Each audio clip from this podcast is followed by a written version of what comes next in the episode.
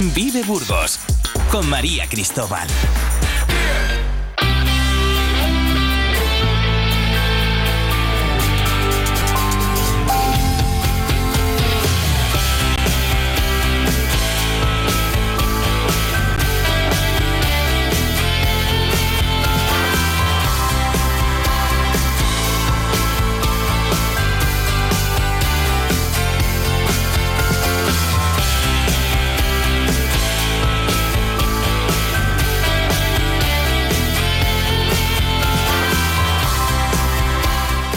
Buenos días, bienvenidos al eh, magazine en esta mañana de 6 de febrero.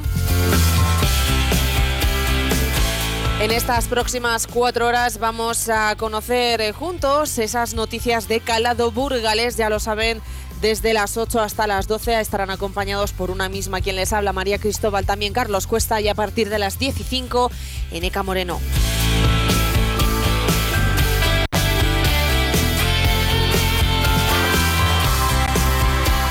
Día importante hoy además porque está marcado, como hemos comentado en este servicio informativo de las 8 menos 10, de esas tractoradas convocadas en toda Castilla y León y esas 5 convocadas en Burgos. Muchísima atención.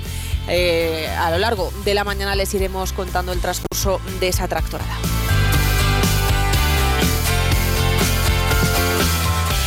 El histórico problema de la falta de aparcamiento en Gamonal tiene su efecto en el día a día de vecinos, profesionales y visitantes.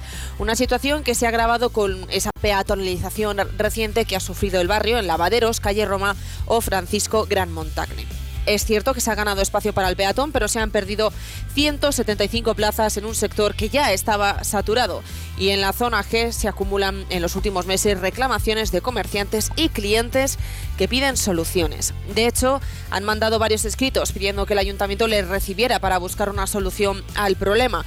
Hoy mismo a las 5 de la tarde se va a producir ese encuentro para tratar este asunto importante y urgente entre la zona G y la alcaldesa Cristina Ayala esta misma tarde a las 5, como decíamos. Este será nuestro tema de portada porque hoy hablamos en Vive con Victoria Vélez, presidenta de la zona G.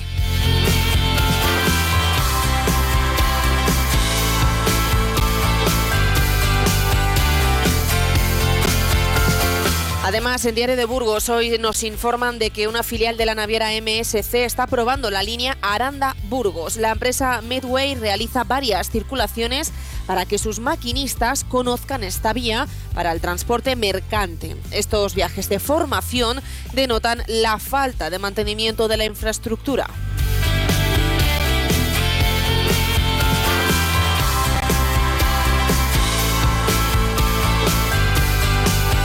Y les decíamos, a partir de las 10 de la mañana comienza esa tractorada en la capital burgalesa que tendrá salida eh, ya lo saben, también esa tractorada desde Briviesca, Medina de Pomar, Miranda de Ebro, Aranda de Duero y Burgos. Esas tractoradas, esas convocatorias se esperan que eh, continúen hasta cerca de la una y media de la tarde. Si hablamos de la capital burgalesa, hablamos del itinerario que recorrerá la calle Valladolid, la Plaza del Cid, Avenida Darla Lanzón, Plaza del Rey, Avenida Cantabria, junto a Castilla, junto, a la Junta de Castilla y León, seguirá por la Avenida Cantabria hasta la calle Vitoria y Puerto Seco, donde se prevé que se concentren los profesionales del sector que estén convocados y que eh, acudan a esta tractorada que recordamos tendrá lugar a partir de las diez y media. Por ejemplo, en Aranda de Duero también han emitido un bando en el que informan de que ese corte se producirá cerca también de las nueve y media, diez de la mañana hasta la una y media con eh, un recorrido que saldrá desde la calle La Vendimia hasta recorrer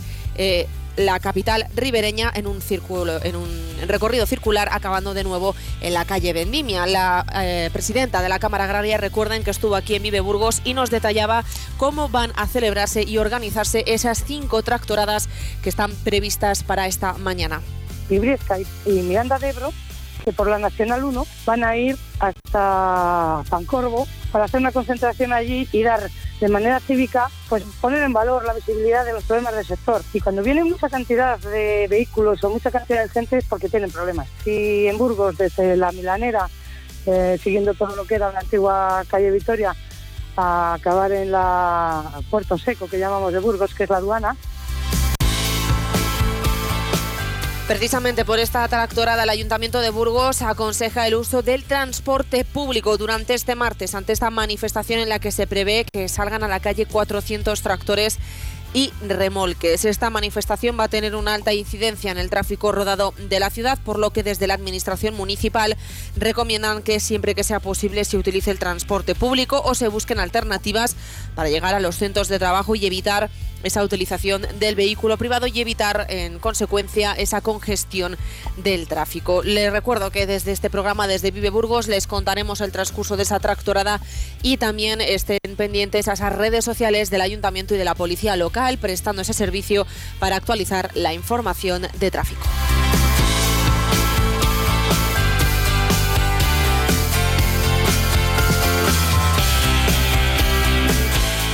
El Gobierno de España prevé iniciar la ejecución de las obras de restauración de las vidrieras de la Catedral de Burgos a principios del próximo año, ya 2025. Primero va a ser necesario que en estos próximos meses se redacte el proyecto de esa restauración y que se licite durante la segunda mitad de este año 2024 para que, como decíamos, comience la restauración a principios del 25. Así se ha pronunciado el nuevo Ejecutivo en respuesta a la pregunta que escribieron los diputados del Grupo Popular por Burgos, Ángel Ibáñez y Sandra Moneo, sobre el estado de esa tramitación, de esa partida que ya estaba prevista para las obras de la Catedral de Burgos. Con el cambio del Ministerio de Cultura, ya no es Miquel Iceta, ahora es Urtasun, a él le preguntaron sobre estos plazos y actualizó y recordó a principios de 2025 comenzarán las obras en la Catedral.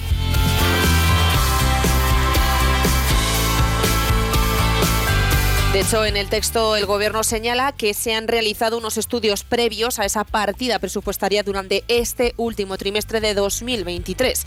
El Ejecutivo también ha afirmado que los estudios han sido necesarios, primero para recabar esa información y también identificar los tratamientos que van a ser necesarios para la restauración que se contempla en la catedral.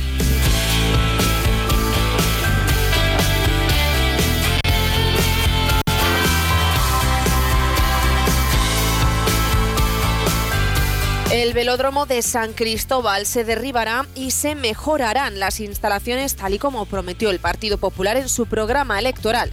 Esta infraestructura, hay que recordar, se construyó en el año 1986 y aunque en 2016 sí que hubo una inversión para mejorar el campo, este año el equipo de gobierno ha incluido una partida de 500.000 euros para intervenir en las instalaciones. Se prevé que se construyan dos campos de fútbol. Además también quieren realizar aseos en este campo de fútbol José Manuel Sedano y mejorar los vestuarios. En una primera instancia lo que haremos es realizar la demolición eh, de, este, este, de, esta zona para luego posteriormente pues eh, dar paso a una serie de campos de fútbol, de campos eh, polideportivos. Probablemente lo que se incorporen sean en torno a dos campos de fútbol de hierba artificial. También parte de esos 500.000 euros irán para la realización de unos aseos en el propio campo de fútbol José Manuel Sedán.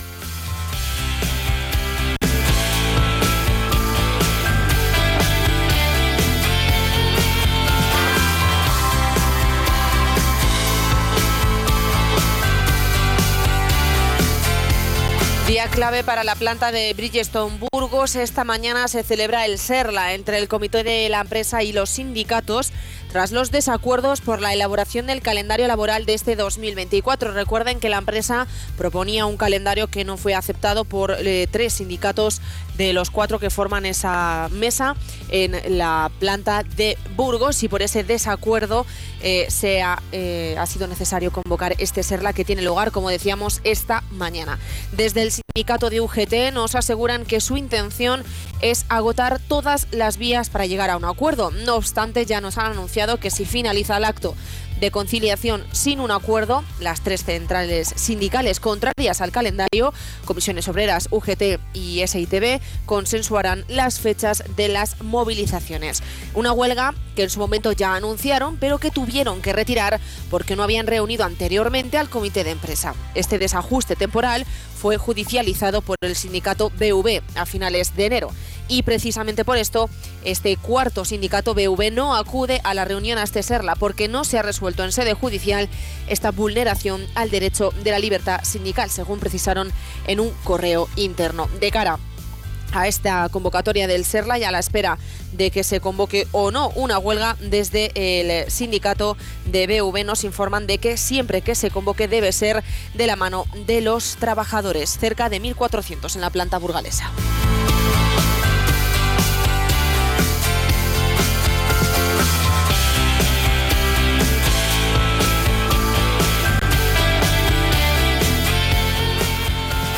Ayer en el Teatro Principal tuvo lugar una reunión de presidentes de distrito. Ya saben, esta organización y de participación ciudadana que se debe instalar por ley en grandes ciudades. Es el caso de la capital burgalesa. Cinco distritos tiene Burgos y de esos cinco distritos cada uno de los presidentes tuvieron que acudir a esa reunión que, como decimos, tuvo lugar ayer en el Teatro Principal. En Vive Burgos hemos hablado con el concejal responsable para conocer el desarrollo de la misma. Hablamos con el concejal de distritos, Fernando Martínez Acitores. Muy buenos días. Muy buenos días. Bueno, Encantado de saludaros. Bueno, Fernando, en la jornada de ayer se mantuvo una reunión con esos presidentes de distrito en aras de que se ha mantenido precisamente, quizás para coordinar un poco, entiendo, ¿no? Esa elaboración de, los, de las propias reivindicaciones y peticiones de los distritos. Bueno, sí, efectivamente. Bueno, ha sido una reunión interna a la que hemos asistido todos los presidentes y vicepresidentes de los distritos. Y bueno, y en mi caso, aunque coincido siendo presidente y vicepresidente, también soy concejal de distritos para organizarnos, ¿eh? para marcar fechas, para ver cuándo teníamos mm, las primeras juntas, para bueno, pues eh, coordinarnos entre todos y efectivamente que no coincidieran unas fechas con otras, dar las primeras instrucciones sobre los órdenes del día y, y bueno, estar también estudiando lo que pueden ser los presupuestos para cada distrito, etcétera. O sea, ha sido, ha sido una reunión interna de coordinación para el arranque de los distritos. ¿Y cuándo precisamente podemos eh, o se pueden arrancar esas juntas de distrito, más o menos? Bueno, eh, así en principio, a falta de confirmación, porque precisamente bueno, pues eh, se ha estado hablando ya con los técnicos municipales y viendo la posibilidad, pues seguramente la primera junta sería el, lunes 19, eh, martes 20, miércoles 21, jueves 22 y luego al martes 27. Esas serían las reuniones de los cinco distritos. Eh, en este, para que los burgaleses se, acuerden y, sepan incluso, ¿no? En la elaboración de los presupuestos de, las, de los diferentes distritos parte de ese 1% del presupuesto que al haber incrementado este año el presupuesto global también incrementa, por supuesto, el presupuesto de distritos. ¿Qué clase de instrucciones, voy a utilizar esa palabra, se les ha dado a los presidentes? No, más, que instrucciones ha sido eh, una coordinación, ¿eh? o sugerencias, o intercambio de opiniones. ¿eh? Intercambio de opiniones. Eh, bueno, eh, lo primero efectivamente, ahora para, para eh, este año el presupuesto de la totalidad de los cinco distritos pues es el 1% de los 236 millones, que es la totalidad del presupuesto, con lo cual estamos hablando para los cinco distritos de 2.360.000 euros. Em, y bueno, no, las instrucciones fundamentales, como ya creo que he dicho varias veces, es que al fin y al cabo pues la, cantidad que va a cada, distrito tampoco está significativa para la cantidad de necesidades que tienen los distritos y que sería bueno que se eh, establecieran prioridades muy realistas. ¿eh? O sea, cuestiones que se puedan ejecutar de verdad durante este año y que eh, vayan en, beneficio de, cada distrito en concreto. Entonces, básicamente, como he dicho más de una vez, eh, el hecho de que todos los presidentes y vicepresidentes seamos miembros del equipo de gobierno, creo que puede facilitar bastante lo que es la comunicación, lo que es la petición a las distintas áreas para la ejecución de lo que se demanda. Y luego, pues hemos insistido mucho en la cuestión de, vamos a intentar establecer unas prioridades que, en las que todos los miembros de las juntas estén de acuerdo, pero que sean realistas, que todos los miembros de la agenda vean que sea realista, porque se pueden pedir muchas cosas, pero claro, si luego hay dificultades económicas, dificultades jurídicas, dificultades urbanísticas, dificultades eh, físicas, incluso algún caso ¿no? de ejecución alguna cosa que no se puede hacer, pues no tiene mucho sentido plantearla eh, si luego no se va a poder ejecutar. Entonces, bueno, en ese sentido, pues nada, nos hemos puesto todos de acuerdo para que los primeros órdenes del día se establezcan en la misma línea. Hemos estado también eh, la primera toma de contacto con los técnicos municipales para organizar este, esta puesta en marcha de los distritos y ahí estamos con ganas, como siempre. Eso es. De hecho, hay que recordar también que hay algunas de las peticiones de los distritos que eran históricas, ¿no? Como esa conexión entre Villatur y Cortes con lo que es el centro de la ciudad, que ya se van a elaborar, pero mm, compartían los presupuestos, con lo cual, pues esas peticiones, por ejemplo, en este caso del distrito periférico, pues eh, deberán también prestar atención a obras que mm, ya se prevén para este año o esta legislatura. Eh, Fernando, me gustaría recordar las presidencias de los cinco distritos que tiene la capital burgalesa por ley, que además recordamos que los distritos tienen que estar eh, instalados en eh, Burgos, en este caso por ser gran ciudad, que recordáramos cómo se distribuyen esas eh, juntas de distrito, presidencias y vicepresidencias. Pues sí, bueno, pues por comentar, en el distrito este, que es Gamonal, bueno, y algo más de Gamonal, la presidente es Andrea Ballesteros y el vicepresidente del Partido Popular y el vicepresidente Ignacio Peña del Grupo Municipal Vox. En el distrito este, el presidente es Carlos Niño del Partido Popular y el vicepresidente Raúl Martínez de Vox. En el distrito sur, el presidente es José Antonio López y la vicepresidenta Marta del PP y Marta Alegría de Vox.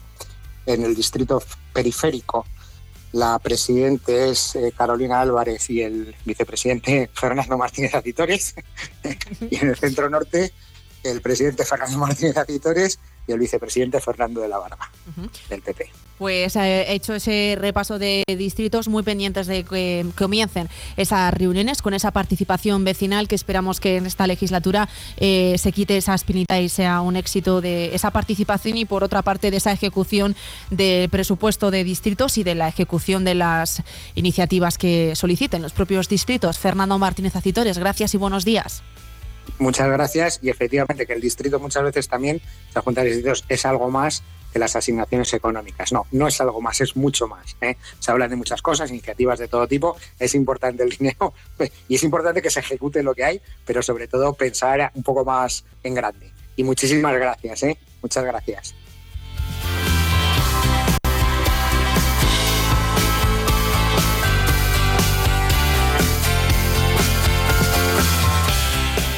La policía local de Burgos detuvo el pasado lunes a un hombre de 38 años que tenía una orden requisitoria en vigor de un juzgado de Alcorcón. Los hechos tuvieron lugar de madrugada mientras la policía local se encontraba realizando un dispositivo estático de control preventivo de alcohol, drogas y documentación. Los agentes dieron el alto a un turismo que circulaba por la plaza de San Agustín. Al cotejar los datos con la base policial, saltó una alarma por requisitoria dictada como decíamos, por ese municipio madrileño de Alcorcón.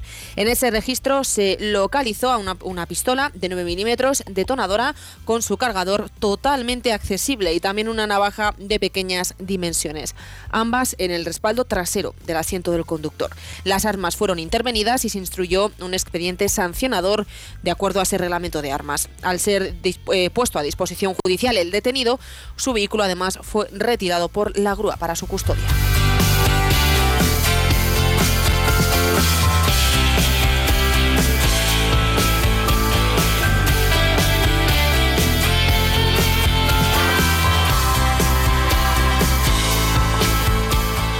El incendio de Espinosa de los Monteros continúa activo en nivel 1, aunque parte del frente está estabilizado. Es cierto que el flanco norte está muy activo. Los medios desplegados en la zona continúan con las labores de control y extinción del fuego que son fundamentalmente medios aéreos por ese terreno complicado que tiene la zona.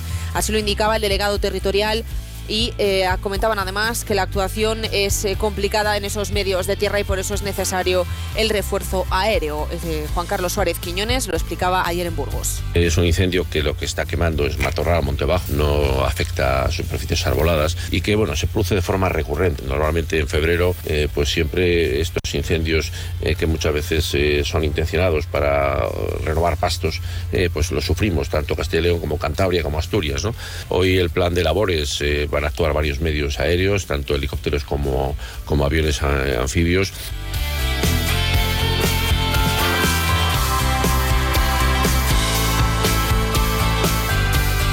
Los pueblos de la Arlanza con nitratos en el agua tiran, tiran, de botellas de agua a la espera de obras. Desde la Diputación de Burgos dejan claro que están para ofrecer ayuda a los municipios cuando ocurre este tipo de problemas que son puntuales y para ello cuentan con esa posibilidad de suministrar garrafas o el camión cisterna de agua. La institución provincial corre en estos casos con el 80% del coste. La mayoría de las familias han optado por comprar botellas, pero hay casos como Cillorolo de Abajo en el que ha sido el propio ayuntamiento el que ha repartido garrafas a sus vecinos. Hoy hablamos con su alcalde, Domingo López.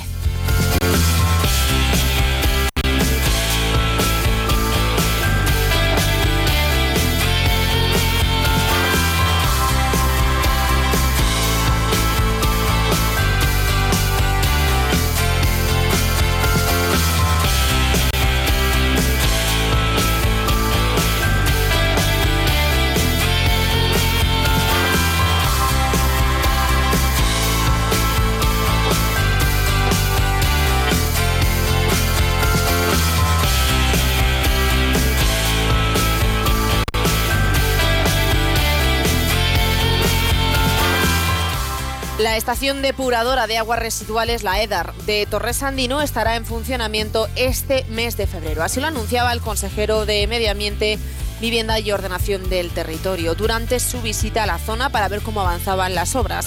Juan Carlos Suárez Quiñones ha asegurado que la provincia de Burgos se licitaron las obras para esa modernización de este sistema de aguas entre Torresandino y Villariezo con 2,2 millones de euros. En la zona de Torresandino habrá una instalación, o había una instalación obsoleta y tras estas actuaciones queda garantizado el futuro del municipio.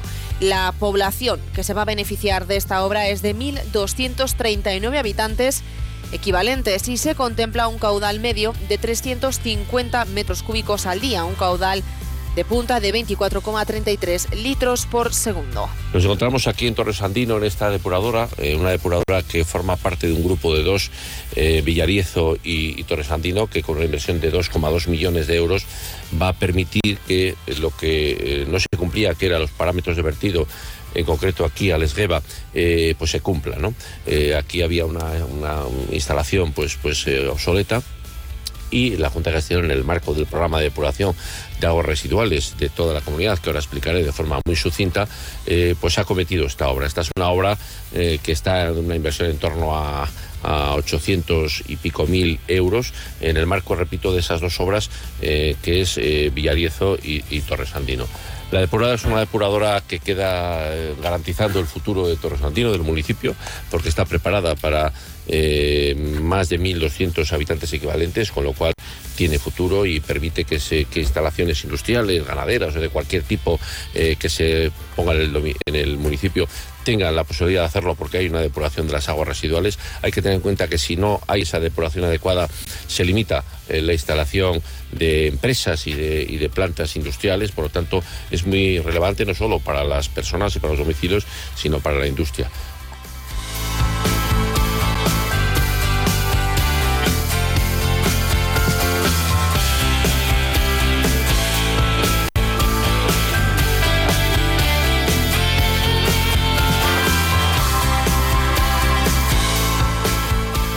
El segundo contenedor con combustible gastado procedente de la piscina de la central nuclear de Santa María de Garoña ya se encuentra almacenado en el almacén temporal individualizado de la instalación. Así lo informaba Enresa en un comunicado.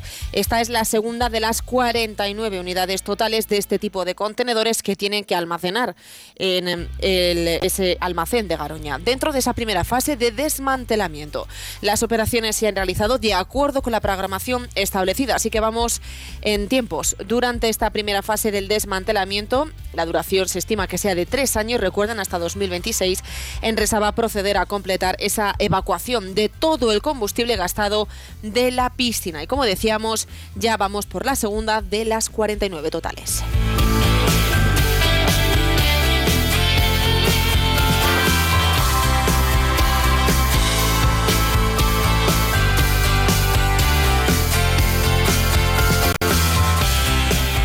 El procurador de las Cortes de Castilla y León, Jesús Puente, y las concejalas socialistas en el Ayuntamiento del Valle de Mena, Lorena Terrenos y Maribí Gil, han comparecido para volver a reclamar a la Junta de Castilla y León la atención que necesita la principal arteria de comunicación de las merindades, la CL 629. Nos merecemos un respeto y lo único que hemos visto es eh, trasladar la responsabilidad de la siniestralidad al usuario, así lo afirmaba Puente en esa rueda de prensa y hacía referencia a que se ha rebajado la velocidad en algunos tramos de 80 a 60 kilómetros por hora. La concejala socialista en el Ayuntamiento de Valle de Mena, Mari Vigil, añadía que esa CL 629 no es la única carretera de titularidad autonómica que demanda inversiones en el Valle de Mena. También se habla de la Burgos 554, 550 y la CL 620. Voy a preguntar directamente a la consejera de movilidad por qué tanta desidia. ¿Por qué es tan negligente?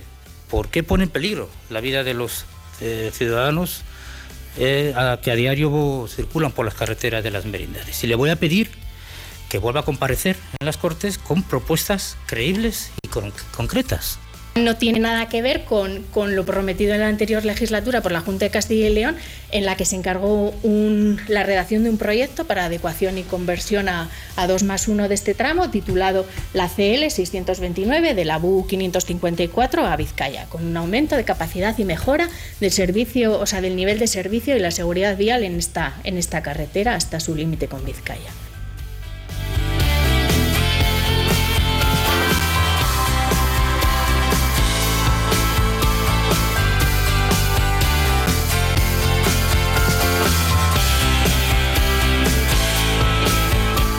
Campo Frío renueva por cuarta vez el convenio Inserta con la Fundación 11 que ya suscribieron, recuerden, en los años 2013, 16 y 2021.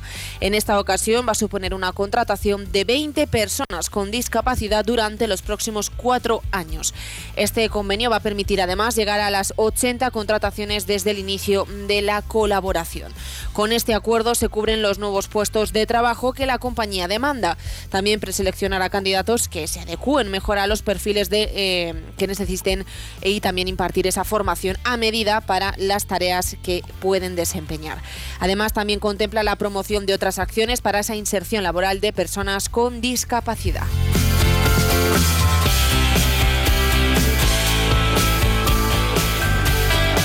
La decimotercera semana Mujer y Ciencia de Burgos gira en torno en esta ocasión al lenguaje inclusivo para una ciencia inclusiva.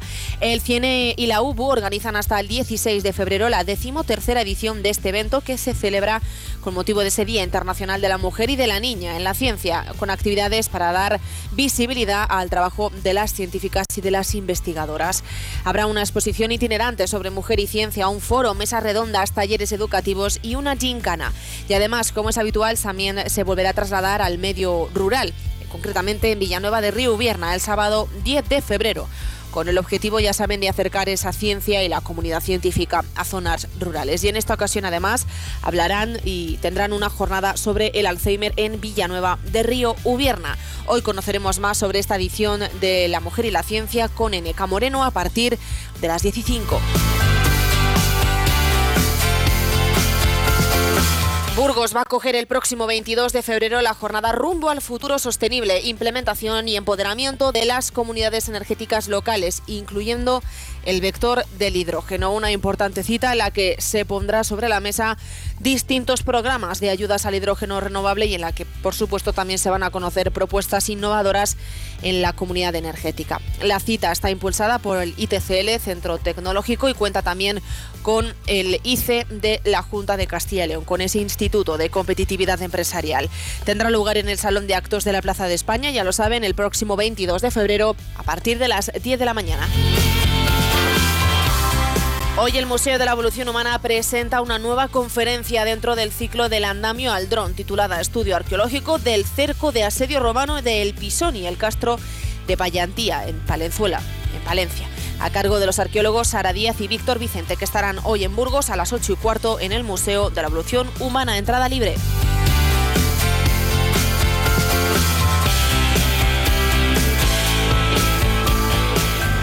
En deportes, pero en ese capítulo también de ocio y de sociedad les contamos que no queda apenas eh, tiempo para inscribirse en los campus de baloncesto de la Fundación Caja Rural y San Pablo Burgos. Ha habido una gran demanda y han tenido que ampliar las plazas para ese campus de baloncesto que se celebra cada año. En esta ocasión, para el próximo lunes 12 y martes 13 de febrero. Con lo cual, hasta este mismo jueves 8 de febrero está abierto el plazo de inscripción a la actividad para esos nuevos usuarios que se quedaron a las puertas de poder participar. El campus de tecnificación va a desarrollarse en el Polideportivo del Colegio Sagrada Familia en horario de mañana, de 10 de la mañana a 2 de la tarde, ya lo saben, lo hemos dicho, el lunes 12 y martes 13. La inscripción general es de 20 euros, va a ser bonificada en su totalidad una vez comience la actividad aquellos clientes que tengan una cuenta infantil o joven en Caja Viva. Y sin cerrar el capítulo de deportes, el director deportivo del Burgos Club de Fútbol, Michu, ha repetido que su continuidad dependerá del proyecto deportivo que trace la nueva propiedad. Ha reconocido que durante este mercado de invierno varios clubes se han interesado por jugadores como Curro, Caro, Apin o Espiao. El obetense admite que la plantilla es corta y que es un riesgo contar con un solo lateral izquierdo. Dos palabras clave que creo que ya se, me ha escapado en esta rueda de prensa, que es proyecto deportivo. Una dirección deportiva por lo menos encabezada por mí, se va a mover siempre por sensaciones y siempre buscando un proyecto deportivo. Es muy clara la, la opinión, es muy clara la, la idea que tenemos en la cabeza.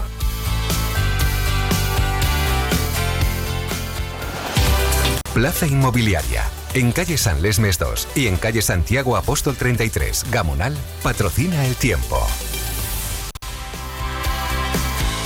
Según la Agencia Estatal de Meteorología, hoy en Burgos, intervalos nubosos predominando las nubes medias y altas, sin descartar algunas precipitaciones débiles dispersas en zonas de montaña. Probabilidad de brumas, nieblas y nubes bajas. Temperaturas mínimas en ligero ascenso y las máximas sin cambios. Eh, vientos flojos variables, fijándose del sur-oeste. Hoy en Burgos máximas de 14 grados, muy similar en Aranda de Duero y alcanzarán los 18 grados en Miranda de Ebro. Automotor Dursa, en carretera Madrid Irún, kilómetro 234 Villagonzalo Pedernales, patrocina la información del tráfico. Bueno, pues según nos informa la Dirección General de Tráfico, muchísima precaución en la A231 por nieblas, en el kilómetro 120 a la altura de Melgar de Fernamental hasta, hasta Citores del Páramo, también en Burgos, en ambos sentidos.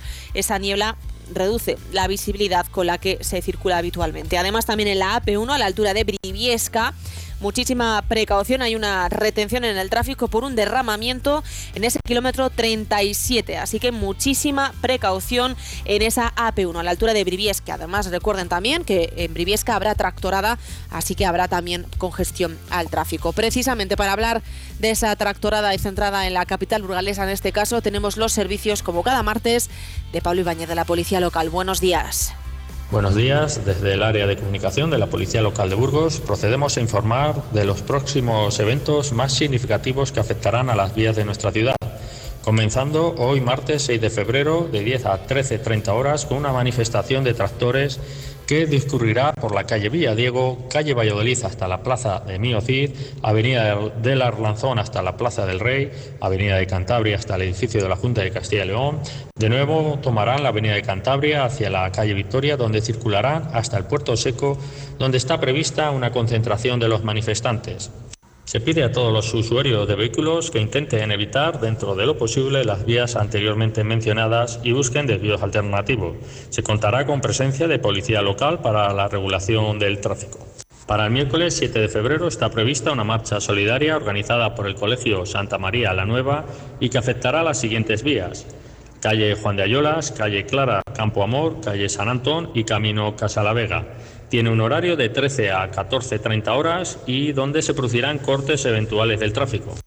Muchas gracias y que pasen una feliz semana y un feliz carnaval.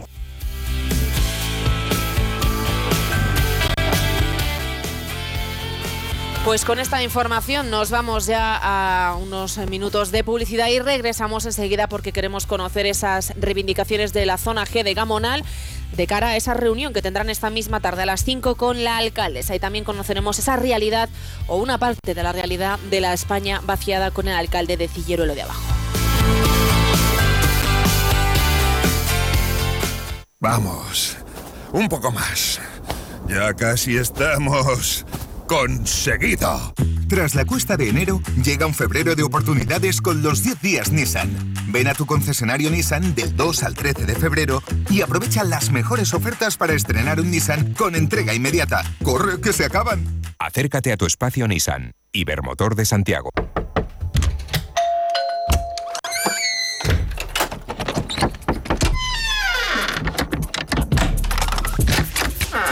El universo digital de tus hijos e hijas es todo un mundo.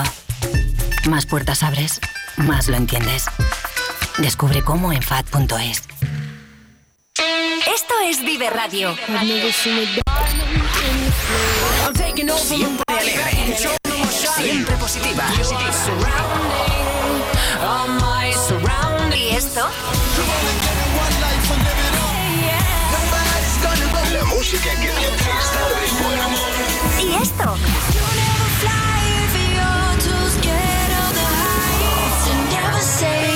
Esto? Siempre música positiva. Esto también es Vive Radio. Las canciones que te alegran el día. Siempre con un poco más de vida. Vive Radio. El sector primario en Castilla y León es el protagonista cada mañana en Vive Radio. Desde las 7 y 10 de la mañana, de lunes a viernes. De lunes a viernes. Jaime Sánchez Cuellar te ofrece toda la actualidad informativa. Relacionada con la agricultura y la ganadería. Y la ganadería. Para estar al día. Para estar al día. Vive el campo. De lunes a viernes cada mañana. Vive el campo. Aquí. En Vive Radio. Burgos 100.0. Miranda de Ebro 94.2.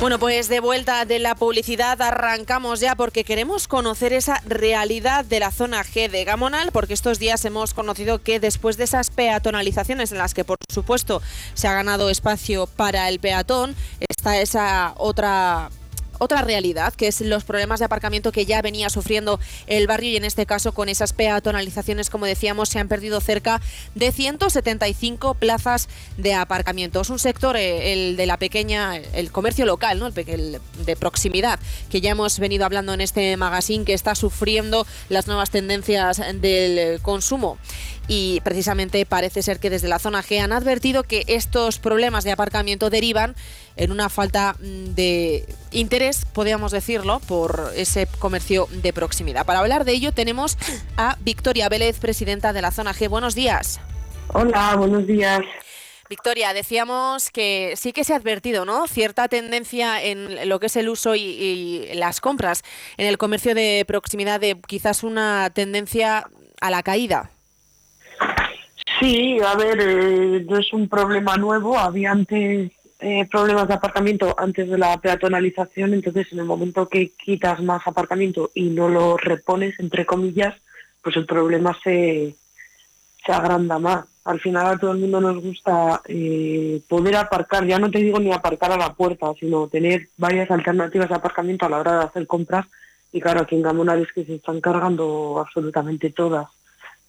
Entonces, pues eso sí que frena a la hora de hacer compras. mm, Vas a buscar otra alternativa en la que puedas acceder con coche más fácil y aparques que no supiera Gamonal porque la coletilla es, puff, es que aparcar en Gamonal es... Entonces, claro, eso nos, nos perjudica a nosotros. ¿Y desde hace cuánto tiempo más o menos se advierte esa caída del eh, consumo? Porque en este caso se achaca a las peatonalizaciones, pero como decíamos, es cierto que esa caída del comercio de proximidad ya es, eh, llevamos arrastrándola desde un tiempo y también ese problema de aparcamiento. A ver, yo creo que el, el comercio de proximidad lleva unos años bastante, vamos a decirlo, débil por las tecnologías, las grandes franquicias. Entonces, eh, se trata como una lucha continua de estar adelantando tal en torno a las tecnologías, que si página web, que si redes sociales. Entonces, eh, claro, nosotros eh, intentamos hacer todo lo que está en nuestra mano, tanto como comercio como asociación, pero claro, necesitamos una mano del equipo de gobierno así para, para incentivar a lo que es el cliente a subir a Gamonal. Porque de nada sirve que nosotros nos estemos esforzando, ya que las cosas están fatal, la inflación, o sea, es, es un entorno desde antes del COVID, desde que salimos, te diría yo, que puse la, la tienda en el 2014 que estábamos saliendo de la crisis económica, ha sido una lucha, una lucha continua ya con el entorno exterior, que si crisis económica, que si pandemia, que si ahora inflación. Entonces, aún así seguimos sobreviviendo y luchando por nuestros negocios, pero claro, parece que ahora tenemos el impedimento, bueno, ahora, siempre lo hemos tenido, pero ahora agrandado con el tema del apartamento en Gamonal, claro. Eh, ¿Hasta qué punto podemos achacar este problema a la falta de aparcamiento o, más también enfocado a esa pérdida de población o envejecimiento que sufre el barrio de Gamón? Es cierto, cuando se ha hecho algún estudio se ha hablado de la expansión, por ejemplo, de la zona oeste de la capital, esa pérdida quizá de población en la zona este o ese envejecimiento, ¿no? También se ha llegado a, a comentar. ¿Qué achacamos más a esa caída de esa, de esa compra en el comercio de proximidad? Yo no creo que sea en el envejecimiento porque el comercio de Gamonal, eh, si algo bueno tiene, es que también los mayores clientes son los del propio barrio de Gamonal. Y puedes tener eh, una población envejecida que si te sigue consumiendo en el, en el cliente, yo tengo clientas de edad, o sea, yo eso que yo tengo una tienda de ropa, ropa moderna, y tengo clientas de ochenta y tantos para arriba que, que me compran como o más que una chica de 30, ¿sabes? Entonces yo no creo que sea más la edad, sino, pues, por ejemplo, periodo de rebajas. Pues vámonos de rebajas entre el centro que tienes opción de aparcar gratis, opción de aparcar en cena azul, opción de aparcar en parking privado o gamonal, darte, estar una hora intentando aparcar aparcamiento, ¿tú dónde irías? Al centro, ¿no? Cuando bueno nos ha dejado ver un poco en, entrever esa posible solución, ¿por dónde pasaría precisamente esas iniciativas, soluciones alternativas para eh, que primero se impulse ese comercio de proximidad? A ver, nosotros siempre hemos estado pidiendo, sugiriendo el parking de rotación de cara a pues a nuestros clientes. Eh, el anterior gobierno que nos dijo con la remodelación del parking disuasorio, parking de las torres, vamos, como lo quieras llamar, que es cierto que a lo mejor te diría hace tres años no se utilizaba, sin que ese parking no se utilizaba, había vandalismo, había, bueno, ahora está lleno, no se puede aparcar por las tardes. Eh, hicieron un montón de aparcamiento para las caravanas, que hay a veces que está desperdiciado, porque si no es época de caravana, están completamente vacíos, pero no puedes aparcar porque te multan. Pero hay otras veces que las caravanas están ocupando eh, aparcamiento de, de coches porque no caben. Luego, hay un montón de furgonetas de reparto que se utilizan como segundo garaje y coches de vecinos, porque yo soy usuaria del parking disuasorio y veo coches que es el mismo problema. ¿Qué pasa? Que la montaña está aparcado ahí tres meses sin moverse. Entonces, eso no es una solución para el comercio. Nosotros siempre pedimos un, un parking de rotación que obligue a mover el coche y así la, los clientes saben que puede tener o no, pero por lo menos ya si pones un parking de rotación ya obligas a que los coches se muevan. Entonces, nosotros la zona azul tampoco lo veíamos viable porque con la zona azul tienes que sacar las tarjetas de residente, entonces creo que sería el mismo problema. Ahora nosotros, con la nueva peatonalización, eh, tenemos una zona, creo que es roja o naranja, como la que está en el toro, que aparcas, tienes 60 minutos para hacer las compras y remontarme con una hora que estás en el, digamos, en el cogollo de Gamonal, eh, te da tiempo y además eh, te aseguras eso, sabes, que el coche está aparcado una hora y que se marche. Fácil para nuestros clientes y luego fuera del horario comercial, pues que esté abierto a, a cualquier usuario o vecino. Es que el problema son los aparcamientos, los coches que no se mueven en meses. Porque de cuántas plazas estaríamos hablando, no sé si hay una estimación de ese entorno de Gran Montagne, que se estaría ganando para el comercio en este caso. Pues mira, ahí no te lo puedo contestar porque esta idea también salió un poco a raíz de las obras eh, que habilitaron solo una zona como para el carga y descarga y que no se podía aparcar.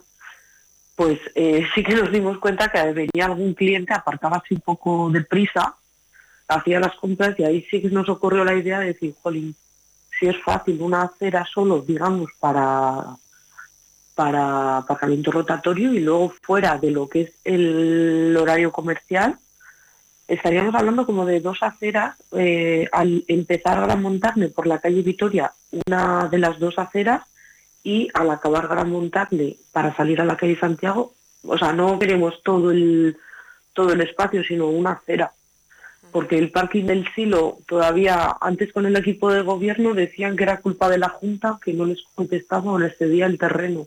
Ahora que son del mismo color, no entendemos qué, qué falla en esa comunicación.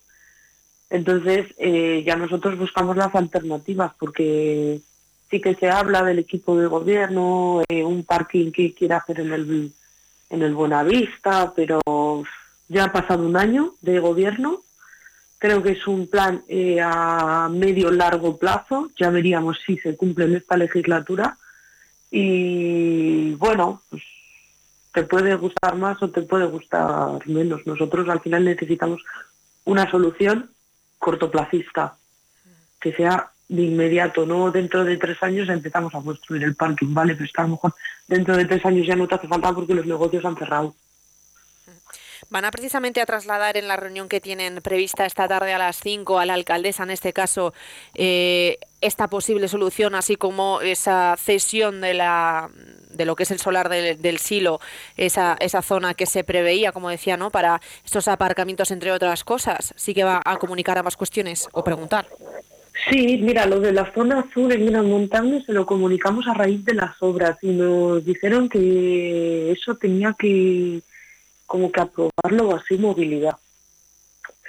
Eh, lo del parking del silo sí, porque al final ya digo que el anterior gobierno nos decía que ellos lo habían solicitado, pero que un 5 un 10% pertenecía a la Junta y que la Junta pues que no se le iba a ceder a ellos.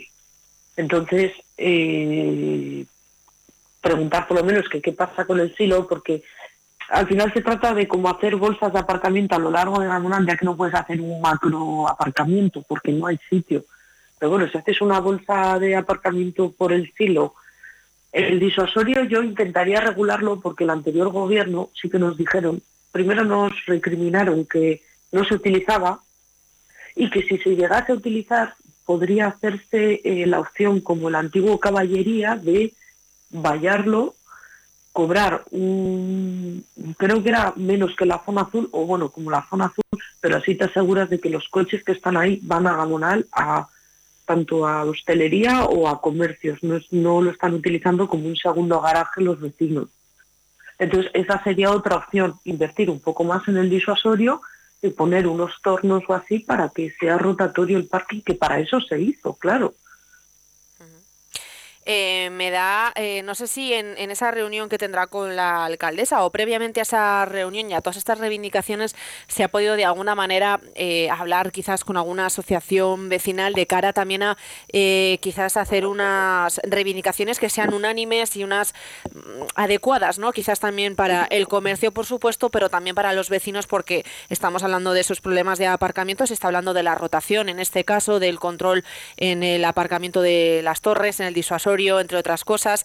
Mm, Cierto es también que los vecinos tienen ese problema de aparcamiento y que a ellos, en este caso, por ejemplo, esa rotación o ese control y rotación en el disuasorio no les daría una solución a los problemas que tiene el barrio de aparcamiento. No sé si se ha mantenido esa conversación con los vecinos de alguna manera para poder eh, ajustar las necesidades de uno con las del otro sector, en este caso de Gamonal. Eh, no, todavía no nos hemos juntado con los vecinos, no sé si los vecinos habrán juntado con el equipo de gobierno, pero como tú has dicho, eh, hay como intereses un poco mezclados. Entonces no, no sabemos muy bien, al principio se quejaban, ahora por la gran mayoría pues están encantados con Gran Montagne. Eh, no sabría decirte la verdad, porque sí que es cierto que hay problemas de aparcamiento, pero bueno, hay muchos vecinos que son propietarios de garajes que ellos mismos no utilizan, ¿sabes? Entonces, claro, Pues eh, Victoria, a la espera de esa reunión esta tarde a las 5 de la tarde con la alcaldesa, gracias por esta previa en Vive Burgos y buenos días. nada, vosotros, buenos días.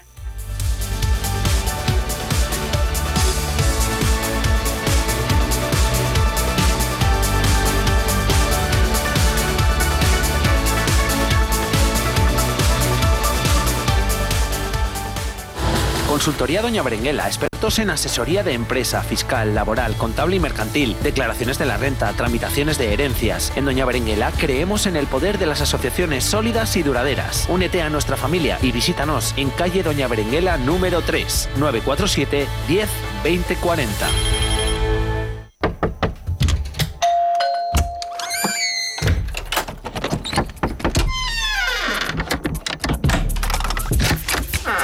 El universo digital de tus hijos e hijas es todo un mundo.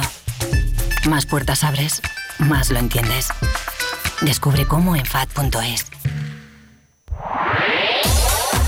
En Vive Radio tienes una cita con Robin Cutsi de lunes a viernes. De lunes a viernes. Desde las 6 a las 8 Desde de la las tarde. 6 a las 8 de la tarde. Vive la música. Vive la música. Vive los éxitos. Vive los éxitos. Vive el recuerdo. Vive el recuerdo. Vive Radio con Robin Cutsi. Donde vive tu música.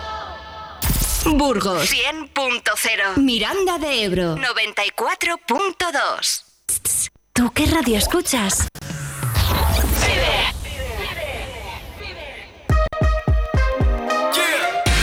Vive Burgos con María Cristóbal.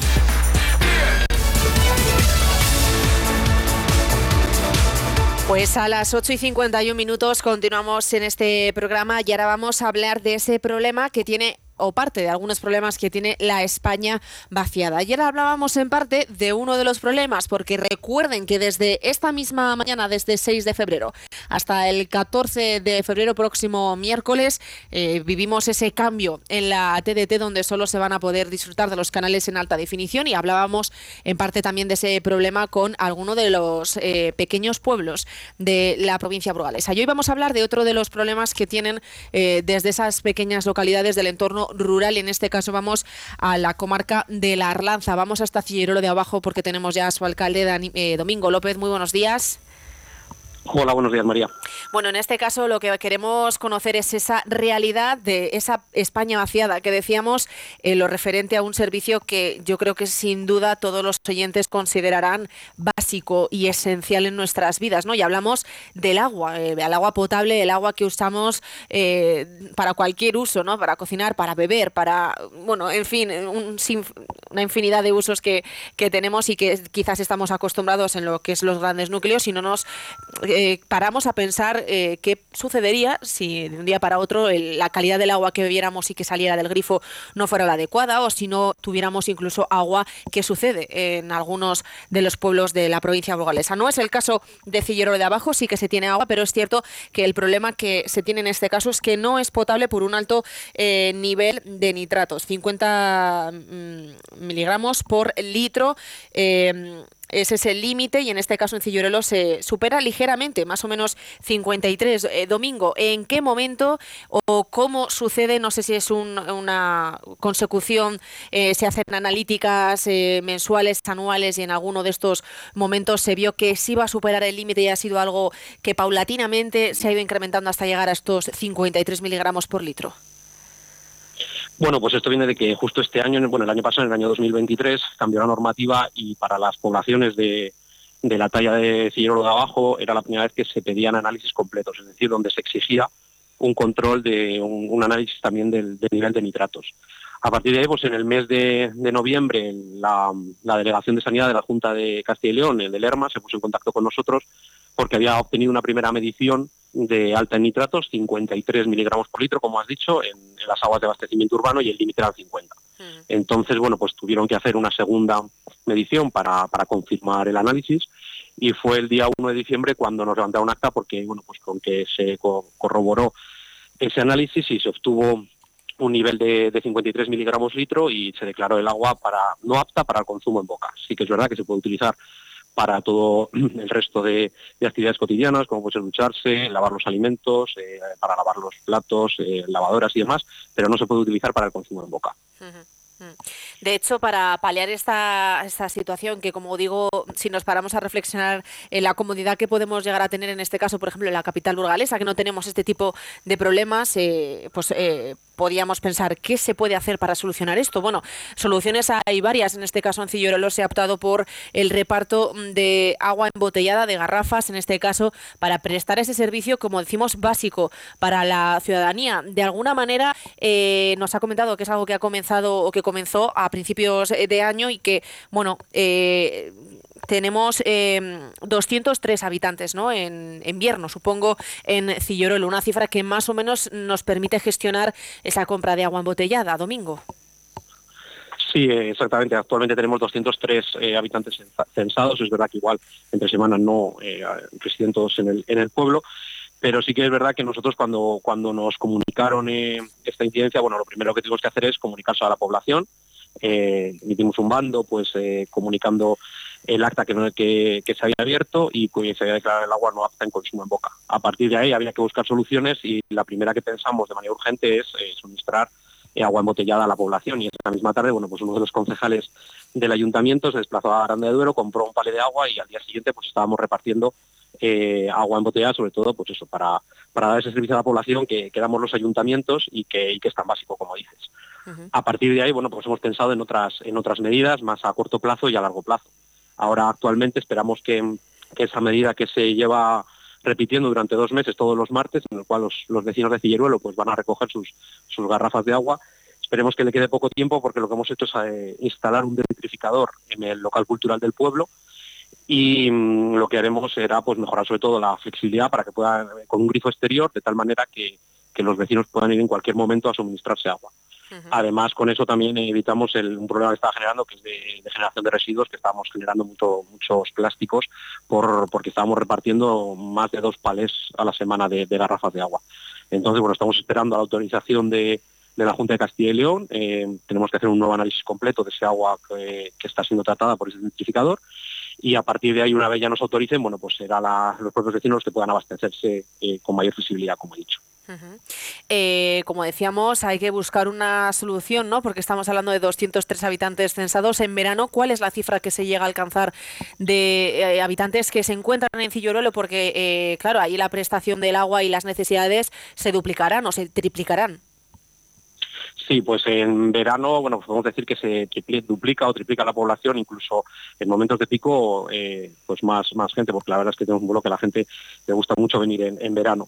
Eh, pensando en esto también, bueno, pues ya hemos pensado, estamos trabajando en una solución más a largo plazo, que es realizar un sondeo, es realizar un sondeo de tal manera que, que podamos atajar dos problemas. Por una parte, el de los nitratos, obtener una, una captación eh, que sea más baja en nitratos y por otra parte eliminar ese riesgo que también tenemos de eh, abastecimiento de agua, porque como bien dices, en estas poblaciones en verano se triplica la, duplica o triplica la población y muchas veces tenemos miedo de que nuestro manantial, que es donde actualmente tenemos la captación, sea suficiente para poder abastecer a toda la población. Con este proyecto que ya, ya tenemos prácticamente redactado, pues lo que buscamos es solucionar esos dos problemas y, dar respuesta a la población y que tengan al final un servicio básico como, como comentabas, que es el, como es el agua.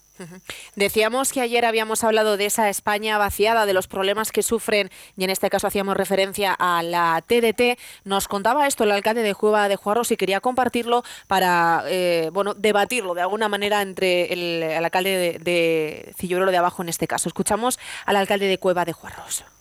Pero así, así andamos en los pequeños pueblos, buscándonos la vida. Eh, luego nos quejamos de la despoblación o intentamos buscar grandes remedios. Eh, es complicado de cualquier manera mantener la vida en los pueblos, pero sí que es cierto que a veces tampoco se nos echa una mano como en las pequeñas cosas, porque bueno, eh, tenemos, yo creo que o tiene derecho la gente que vive allí a tener una televisión como cualquiera. En este caso hacía referencia a tener televisión como cualquiera. Aquí hablando de Cillorolo podríamos hablar de tener ese servicio del agua potable como cualquiera, ¿no, Domingo? Sí, como dice el compañero, bueno, pues muchas veces escuchamos hablar de la España vaciada y, eh, y es verdad que vemos muchas veces que faltan esas acciones valientes para poder invertir esa tendencia de despoblación que está habiendo en los pueblos, pero y mucho más allá de eso, de esas eh, acciones diferentes que hay que hacer para poder remitir esa despoblación, ya estamos hablando de servicios básicos. que es que igual en una ciudad pues no se da cuenta de lo que es el, el poder em, tener pues, los servicios básicos, como pues, en este caso puede ser el agua, en otros sitios pues las telecomunicaciones y demás. Entonces sí, es verdad que que más allá de las reivindicaciones de cosas em, diferentes que hay que hacer, eh, tenemos que ver que incluso muchas veces por los servicios básicos eh, se ven amenazados. Y en este caso, bueno, nosotros estamos eh, trabajando para poder garantizar ese servicio, que además somos los ayuntamientos los que lo tenemos que prestar. Eh, de cara, y ya vamos terminando domingo, a esa eh, solución para verano pendientes. Eh, no sé si tenemos algún tipo de plazos para poder, mm, de alguna manera, comentar esa nueva captación que va a ser necesaria para solucionar este problema a largo plazo. Pues sí, bueno, nosotros estamos con tramitaciones de, de permisos para poder realizar el sondeo y también a la espera de alguna de una subvención, a ver si, finalmente se, se una subvención sobre el ciclo del agua y poder optar a una subvención pues para poder ayudar a solucionar eh, este problema y que realmente pues eso que las, las subvenciones que se dan pues vayan para garantizar esos servicios básicos que tanto necesitan los pueblos. Pues Domingo López, muchísimas gracias por atendernos y por poner de nuevo ese contexto de la España vaciada, eh, quizás una denominación eh, que no nos gustaría usar, pero bueno, que a veces es así, ¿no? Porque precisamente cuando lo conocemos y damos a conocer este tipo de problemas, pues se pone de manifiesto. Así que muchísimas gracias, Domingo López, alcalde de Cilleruelo. Buenos días. Muchas gracias María y a vosotros por, por, por darnos esta oportunidad y también mandar un apoyo a nuestros eh, agricultores y ganaderos que hoy se manifiestan eh, y que son el pilar al final de los pueblos los que, los que viven allí todo el año. Perfecto, pues queda esa, ese recuerdo. Gracias, eh, Domingo.